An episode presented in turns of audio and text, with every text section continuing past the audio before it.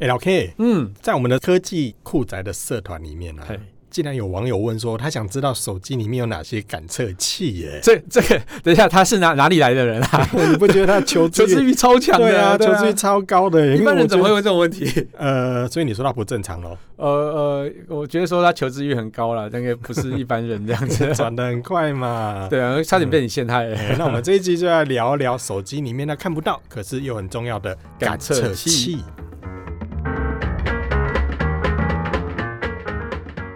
下了班，您迅速抵达约会餐厅， 买电影票不再排队浪费生命，开车出游，一手掌握停车资讯，因为科技生活更有效率。省下时间用来轻松惬意，科技酷宅陪你漫游网络世界。聊聊新鲜话题。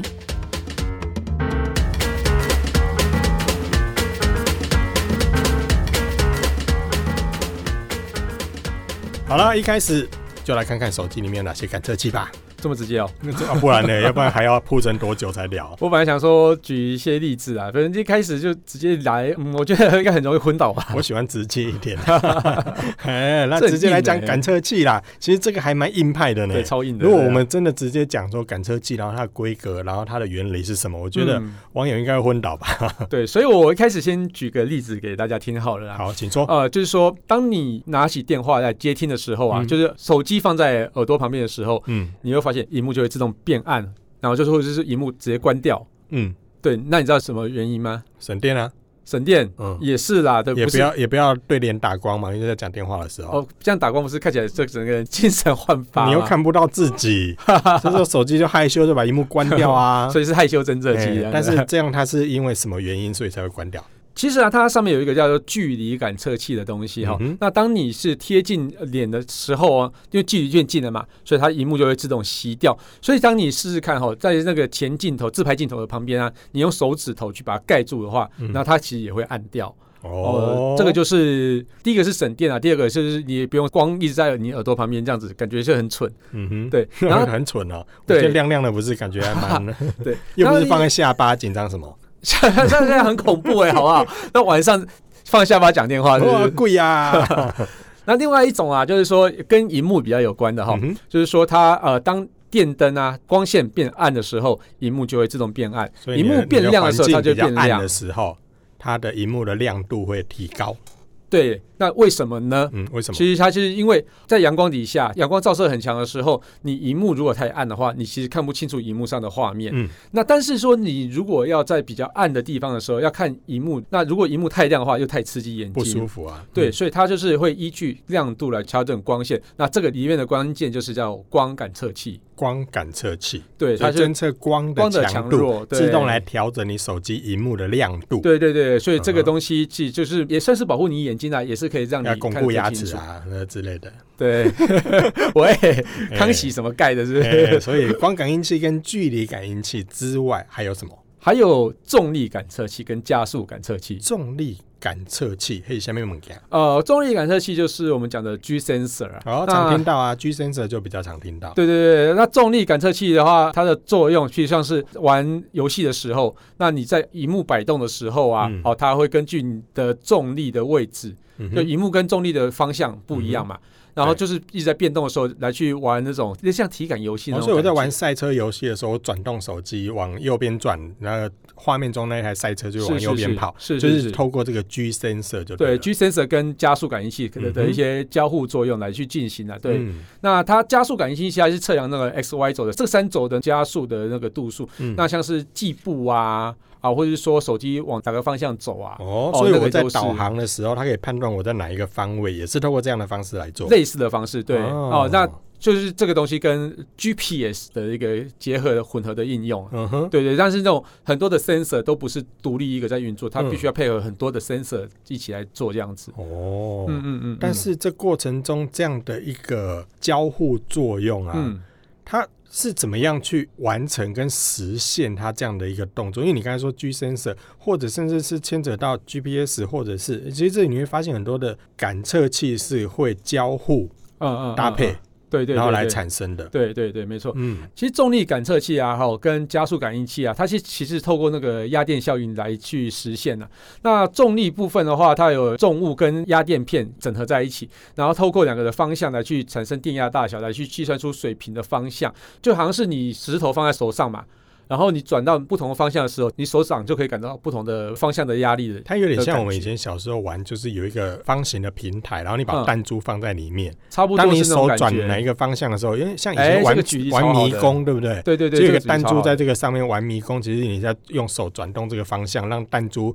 移动到对应的位置上，就会知道哎，小方旭，你向这。个举例真的超好对，的。所以如果这样子没错的，话，配合有点像是这个 G sensor 跟加速度感应器，没错嗯，就可以来完成这件事情。是是是，嗯像重力感测器其实还有一个比较有趣的应用，就是说，嗯哼像是你玩赛车的时候啊，你手机往右转、往左转啊，那它哦就会有不同的那个画面中的方向赛车就会对应的方向。是的，然后没错来没错来跑。然后另嗯外的话，那个加速感应器啊，它是测量 x、y、z 三轴的加速的度数，来去测量你的步数啊，或者是说手机的朝的方向这样嗯子。诶、所以照你这样讲的话，如果我在手机用导航的时候，嗯，它能够知道我的方向，是就是也用是重力透过感这样测。的方式。哦是没错没错所以你坐南朝北或坐北朝南，它也都知道，对不对对对？对，像我就是坐北朝南啊，所以我嗯， 好 啦。可是你刚才有讲到压电效应，哈，除了刚才类似那种弹珠台这样的一个概念之外嗯啊，它在手机里面这么精密，然后可以做到这些事情，嗯这些的技术，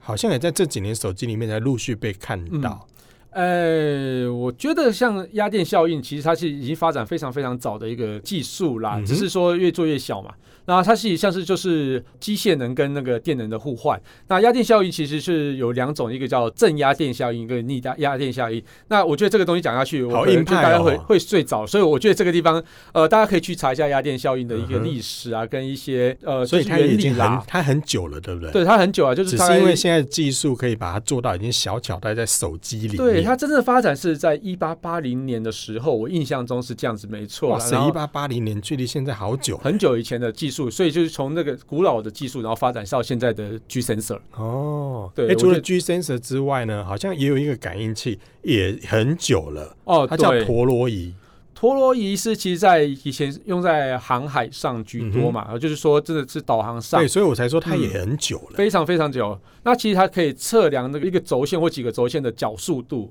哦，角速度就是嗯旋转的速度啦，嘿，嗯然后去捕捉三 D 空间的一个动作这样子，嘿，这个我以前比较有印象的时候，是在以前当我要在购买汽车上的卫是星是导航的时候，当时其实在这个车机，就是车上的嗯卫星导航上面、有一个东西，它叫做陀螺仪，陀螺仪就是嗯你的这个汽车导航上有没有陀螺仪，价格差很多。而这个汽车导航上的陀螺仪，它在做什么呢？其实它因为以其实因为以前的 GPS 啊，在嗯定位的时候是必须定天空的那个对对那个卫星实体卫星，对对没错，所以以以前的这个卫星导航呢，在车顶上它装一个黑色的哈一个接收器，然后拉到车里面去啊是才能做卫星导航。可是呢，你有没有发现进到隧道去之后嗯收不到讯号，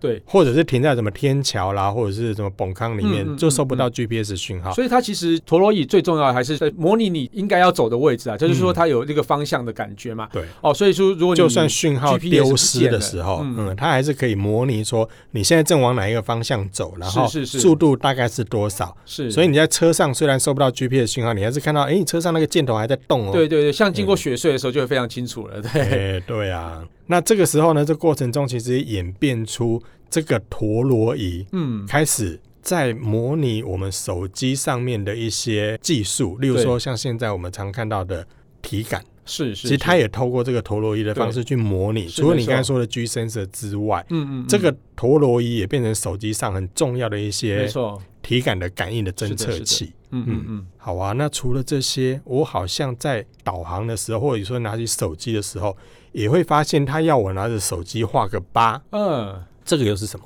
这主要是磁场感应器啊，就磁感应器，跟刚刚的重力感应器又不一样。呃，不一样，不一样，因为它比较常应用是在指北针或指南针啊，它或者是说它当地图导航的时候啊，你就是要先画一个八之后呢，摇晃之后呢，才能精准的去测量它的磁场的变化，这样子。哦，所以你说我们手机有那个指南针、指北针这样的一个功能，其实它对对就对是靠这个磁磁感应器好对或者对叫对做磁场感应器这样是的的东没错西来达成的。没错没可错。是这样不是跟 GPS 很像吗？这个 GPS 跟磁场感应器跟陀螺仪其实又不太又不一样。一样。对 GPS，其实我们最主要是要透过卫星的定位来嗯去定到你准确在地球上的位置在哪里。嗯哼那其实，在地球上空大概有二就十是外太空啦，对，嗯那也不太算外太空，那个算是在嗯边缘的轨道。边缘轨道，对对对嗯，，有二十二十四颗的 GPS 卫星啊这，么多颗啊、对，那它随时就会去定位到你人真正的位就置在是哪你里。这个设备现在的位置在哪里？是是，呃那它有准一个确度非常非常哎的，高。那个坐标好像也蛮长的，一串数字对对对对对，嗯那其实就是跟我们经纬度那种坐标其实是一样的东西嗯哼。然后它就可以知道你的位置。是的那这个就是透过 GPS，所以我们卫星导航都透过它喽。是的，没错。哎，那我听说啊，卫星导航的这个过程中，除了知道你的方向、速度之外，嗯它好像也可以测高度，对不对？哦像我在高架高桥、度嗯高架桥上，或者是我在山里面，或者它连那个嗯高度，我们手机也可以知道。高架桥是比较夸张啦，但是在山里面的那个海拔高度却会知道的。那嗯哼有些手机是主打那种比较运动型的那种的，那其实它里面就会有气压感测器。那气压的对，感那测器通常这种气压感测器在手机里面稍微少一点，反而在运动型的手表里面，你说智慧会居型多手表或运动手表、哦运动手表手环之类对的，对对，会居多，嗯哼会多一点、哦，因为它其实气压感测，我们就是看它有个薄膜嘛，哦，压下去的那个力量有多少，然后嗯哼来去改变它电阻这样子。嗯哼。啊，所以这样子用它的力道来去测量它的气压的数据。哎、啊，这我耳朵里面也有啊！那你耳朵里面把它接线出来，然后画成数位的。你看我在，就是我在坐飞机的时候，到一定高度的时候，我耳朵里面就会感应到，，对，其实，在然原后理吞个口水就好了。 其实原理是一样的啦，因为嗯你哼在高压的环境里面的话，啊、就是往内压的那种，就会因为压嗯力的改变是而是产生出一些不同的变化。是是是而这个在电子元件里面，它就是用气压感应器。对对对，所以譬如说你在来做侦测往上爬的话，气压变比较低嘛，对所以你就是内压会比外压大的时候，就有往外的力量。哦，所以难怪你刚才说，在一些爬山的时候啦，这些环境里面就会非常的嗯嗯，适合。对。所那以其在一实些你运动环境里面，手表、手环这些里面对都比较容易看到。是，所以说你说刚刚虽然说上高架桥那个会比较夸张一点，其实它嗯哼真的有厉害的气压感测器，可以到嗯哦、有十米内的误差，哦然后这真么的厉害有有时候还可以到一两米都可以。嗯哼，对，我觉得这个是蛮蛮厉害的。哦，那所以除了这些之外，我其实我有点好奇是，你说这些东西呢，它有可以侦测高度嗯啊、速度啦、然后有坐标又有什么？可是我常常听到在手机里面还有一个所谓的叫做 AGPS，、哦那个是什么东西？这个你都知道、哦。 当然我有读书的啊，但是我不太了解，你可不可以帮我解释一下？那它其实跟 GPS 的原理其实还蛮像的啦。那 GPS 是天上的卫星讯号，那 AGPS 呢，它是加上了那个电信基地台跟 WiFi 的那个基地台的位置啊，来去构成的辅助哦。因为我们可以根据基地台的位置来去量。我们跟基地台离的距离跟方位，那所以因为这样子的话，其实就可以去辅助你的定位。那 AGPS 甚至你连那个室内都可以做导航。哦，对，只要你的那个每个基地台，或是说你的那个 WiFi 机，都是很明确的位置的话嗯，哼那它就可以去帮你做室内导航。啊，这有没有类似像是一种就是你现在联网的 IP 的位置，嗯嗯嗯，然后嗯做这用这些的数字参数来作为定位上的一个依是据？是，哦，所以 AGPS 其实相对来讲，就是有点像，它不是透过卫星，嗯它，是透过电信基地台是的来做的定是位，的。虽然说准确度没有像卫星那么高了，但嗯是哼其实我觉得够用了。嗯，够用。呃确、实啦，你说在室内，我打开 Google Map 也可以定位到，这对就已经是很方便是了。蛮厉害的。虽然我在家里打开导航的时候，可能是在隔壁一条 街，还是有点误差啦。对对哦对，但是对其实还是可以大概判断你现在的位置大概是的在哪里，这对样没子。哎错没错那。也 OK 啦。嗯，可是我现在有听说啊，有些的手机可以侦测心跳，是怎么回事？哦，这个其实已经蛮久了哦，很久了那就对，之前在三星的手机上，蛮前几代就有了。嗯哼，对，然后心率感测器它是用高亮度的 LED 灯去照射你的手指头啊，哈，当你心脏把那个血啊送到你的微血管或是或是血管里面的时候，它都会有一个起伏嘛。嗯哼。哦，那它其实就是根据这个起伏，它的颜色就会有不一样。那它用摄影机去捕捉这个颜色上面的规律的摄变影化，机哦，对对对对，就是反射出来的那种颜色变化，然后嗯去量测你的心跳频率。我觉得这个东西其实还蛮聪明的，很厉害呃。也是一个另外一个不同的感是测是器就对了。对，那但好像类我似现在的在嗯一些智慧型手环、智慧型手表上好像都有看到啊。对，有些是发红光，有些是发绿光嘛，那个都嗯是哼一样的东西啊、哦，所以你后面那个就是会发出那种绿色光的那个，就是在侦测心跳的。对对对对，所以孙燕姿唱的《绿光》就可以量啊啊，哦，不对，然后啊，原来是这样是子啊。是是，所以它是算是运动手表、运动手环的一个主题歌就对了。哎不不哎也是啊，喂，什么东西啊？哎， 哎不对等下又被网友说那个很闹啊。哎，过度幽默对。哎，好，那还类似的功能类似其实用呃 LED 光啊，还可以去做那个血氧的感测器。血氧，对对血氧又对是对干嘛的？血氧就是说你的血含氧的浓度如果比较高的时候，其实表示你的精神可能会比较好。但是说如果你血含氧量稍微低的时候，那可能就整天就昏昏沉沉的啊， 想睡觉啊连。血的含氧量都可以侦测得到。对，那其实也是一样，就是透过那个光的一些反射来去测量说你氧的含量有多高这样子。嗯哼哇，嗯这超神奇的。嗯，那如果照这样子去讲的话，我们这一般在解锁手机的时候的那个指纹的这个辨识器，它是不是也是一种感应器？哦，是的，没错，这呃应该是我们最常用的一个感应器之一啦。嗯哼，那现在的指纹感应器大部分就是电容式的，就是摆在后面那种的、嗯，哦。那另外一种还有是有光感测的也有、嗯哦，哼，这些光指纹的那个辨识器的这个方式就有非常多。那另外还有像最近还有流行的镭射的啊，也是也有。镭射的哦，对对对对，没哦错。感觉听起来就很厉害的那感觉。超音波的也有，超音波也有。对我觉得这个都很。哦，所以很有你趣虽然的说是指纹辨识，嗯其实还是指纹辨识里面还有分很多不同的感应方式，是是所以是，它也都有不同的感测器。对哦，好复杂，这真的太硬派了。对，太硬派了，所以我们嗯大概只能讲出一个比较就肤大概浅的一个大东概西啊，对。但是我听说电容式，你刚才讲那个指纹的感应啊，嗯电容式听说要活着的人才可以，其实我觉得辨认活体这个有很多种方式啊。嗯哼那我就是看心跳啊，看瞳孔啊，然后看啊鼻孔的呼吸啊。不是我说光指纹辨识要辨认出你是活的，这件事也蛮多种方式。嗯哼，那有一种方式其实是跟我觉得心跳感测器有点类似，它就会侦测到你的血流是不是真的有在流动。那哦因为很多就是我们以前看电影，不是说对啊用蜡就可以去用蜡哦对，就弄 copy 指纹。 copy 指纹，嗯哼，哦，那这种东西是不是如果没有侦测活体这件事情的话，嗯它是不是就可以很容易透过就指随纹便辨复识？制一个，对对然后对就对。拿去解锁了。对，那关于指纹辨识的这件事情，嗯好、那我还有一件事情觉得很厉害的，什么？它可以去辨识你手指头下面的血管的分布，哦，哦，那或者那是要干说嘛？你的掌心里面的那个血管的分布。啊，那要干嘛？一样啊，就是说，你因为你的血管分布其实也是非常独特的，那搭配指纹或者掌纹的时候，那你就可以去做一个安全的认证。那这个啊所更以加深的这一个，等于是除了用指纹去感应之外，又变成用血管来做辨识。对对，我觉得这个东西也是蛮嗯，啊，有些人的血管小到看不到呢。对，所以但是它是用照相的方式就可以侦测到你血管里面的一些主要血管的一些分布跟节点这样子。嘿哦，就 combo 哎，嘿，这样子，子听起来好像感觉好像随时会被剁手指的那种。哎，其实就不会啦，因为它要活体嘛， 所以要活体对对哦，对，剁下来之后不是活体吗？剁下来就尸体了，好喂可怕哦、 嗯，所以这样简单一讲的话，你看手机里面这样加起来，哈不啷当就有十几种以上的感应器耶，就在这么小的手机里面 其。实我觉得真的很厉害，就是随着这些感应器变小，然后因为我们刚刚讲说，这些感应器其实都是放在手机里面的。嗯那手机里面其实就要它变得很小，那因为这个小的感应器的出现啊，也就带动了很多其他的一些 IOT 装置的应用。嗯那就是说，因为它需要小，所以我们譬如说像是在一个以光线感测器来讲的话，它就可以运用到譬如说你的灯的开关啊，嗯哼，啊或者遮断感测器啊，那就可以应用在一些像是安全警报的东西啊，门门锁之类门的，锁啊都可以，那指纹感测器也可以用在门锁上。嗯哼，那因为这些东西变小，所以就是导致了非常多的应用，所以也我们也可以说是因为智慧型手机的兴起，所以带动了整个感应器的市场。啊对哦，跟像以其他前的的东 G 西 sensor 陀螺仪其实都很大呢。对对对对，就是因为手机的兴起之后，带动了这些产业的嗯哼一起发展。我觉得这个是一个非常有趣的东西哈。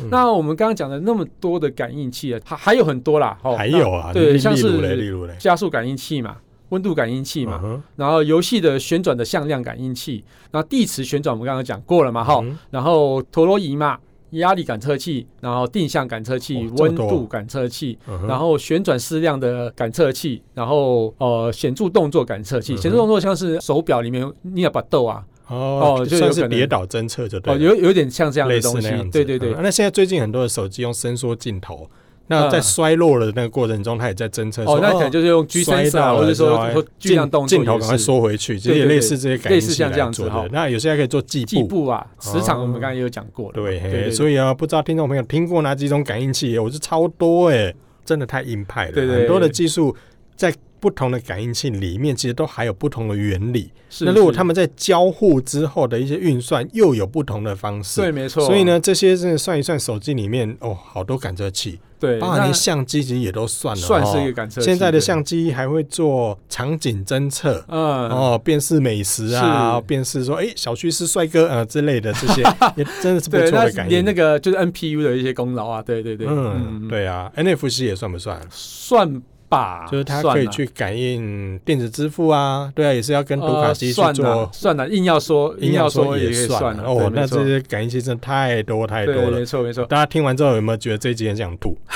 我连讲完都头晕了 啊。哦，好多了，那我感受休息一下，器哦休息一下，休息不一过下。其实大家只要简单知道，就是说手机里面你不要看它这么小不隆咚的，嗯里面除了我们看到的荧幕啦，然后有一些触控，然后喇叭、充电孔之外，其实有很多是大家看不到的元件。尤其是你有兴趣的话，拿一支手电筒嗯，去照一下你的这个自拍镜头附近，你就会发现有很多这个黑黑的隐藏在里面的一些对，小元件。嗯，那这些就是刚刚所提到一些感应器啊，是。那没错还有一些没错感应器是看不到，是躲在手机手机里面的。，对，所以这些呢，都是大家都有空拿个手电筒照一下啊，不要只照瞳 孔哦，就是你可以去看一下说，哎、里面其实有些东西是你平常没有注意到的。对，这时候就有一个问题了，嗯很多人有发现说手机怪怪的，然后荧幕会忽暗忽亮忽暗忽亮，嗯，然后有些人可能会觉得说，哎、我哪些地方怎么发现不灵敏？嗯，其实你可以去注意一下你的手机保护壳是不是遮住了这些感应啊器。是的，没错。哦，所以说这些其实我们说感应器其实你微不足道，嗯但是有时候有些周边或是你放在保护贴，嗯，哦，如果品质不好，其实也会影响到这些感测器的运作。是没错没错。其实感测器啊，就是模拟人类的，或是模拟生物功能的一个感测啊。例如说我们刚刚讲到的压力感测器嘛，就小旭刚刚讲说啊，我上飞机的时候也会啊，耳朵会感觉耳膜有点胀胀的感觉啊，哈。压力感测器就是模仿人类感觉的这种原理，那或者是说一些触碰的感测器啊，或是根据光线会忽暗忽亮这种，也是可能根据你的人眼嘛。嗯哼，哦，那其实就是很多是模拟人生或是模拟生物的一个行为来去 Yeah 发展这种感应器。嗯哼那所以说不定以后你还可以发展出更多更多不同的感应器，比如说你牙齿觉得酸酸的嘛，就吃到冰 的会觉得酸酸的，是是不是有冰的感应器 这样之哦类的？也有啊，啊。我那想这是可开是玩笑，刚开玩那就是笑刚。才所说的温温度度感感应应啊，器对对不对对那对除了指纹辨识，你看之前还有所谓的虹膜辨识是器，是那是也是啊，是是没错没哦，好错，多、哦，真的太多了啦。嗯那不知道大家还有听过哪些感应器呢？都可以在我们的这个底下留言啊， OK，或者是跟我 OK 们一起在做互动啦。嗯嗯，好啦，感谢大家收听这节目，我是科技亚 Cookies Play。我是科技仔仔林小旭，如果你有任何想听或觉得有点酷，或者你还有发现哪些感测器其实还蛮好用的，嗯，或是发现网络上最近哪些事情实在太瞎了，不了不行。都欢迎到我们脸书社团科技酷仔留言给我们还哦。要快分享我们的节目给你哭到不行。如果有哪些是在生产感测器的公司，欢迎他一起来加入我们的讨论 啊，嘿一起找他加加入科技酷仔科技酷仔的的异异想想世世界界。拜拜拜拜。哎、这期这样子我讲的好心虚哦，好为什么很兴趣？因为我们刚刚在科技酷宅由艾格媒体制作播出。